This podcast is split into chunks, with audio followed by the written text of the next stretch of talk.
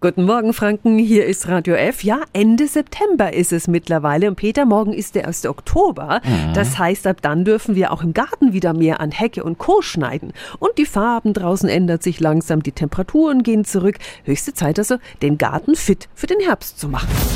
Radio F. Jetzt Tipps für ganz Franken. Hier ist unser Wiki Peter. Was sollte denn aktuell auf unserer Garten-To-Do-Liste stehen? Das weiß Christina Eberl, die Leiterin der Baumschule von der Gartenwelt Dauchenbeck. Verblühtes Material rausschneiden, gerade verblühte Rosen oder krankes Holz rausschneiden, dass jetzt gerade so Pilzsporen nicht überwintern können krankes Falllaub auch von den Obstbäumen rausbrechen aus der Wiese, aus dem Beet, Winterschutz bei Stauden und bei Gehölzen machen gibt es jetzt schon ein bisschen was zu tun noch. Können wir eigentlich jetzt auch schon was einpflanzen? Ja, Pflanzzeit ist jetzt im Herbst die beste Zeit. Also gerade für Sträucher, Bäume, Obst und Beeren, also da ist ja der Herbst eigentlich die beste Pflanzzeit, weil die Wurzeln können sich schön entwickeln und die Pflanze oben ist in Ruhe, weil eben kein Wachstum mehr da ist.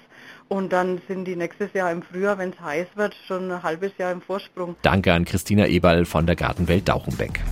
Tipps für ganz Franken von unserem Wiki Peter. Täglich neu in Guten Morgen Franken um 10 nach 9. Radio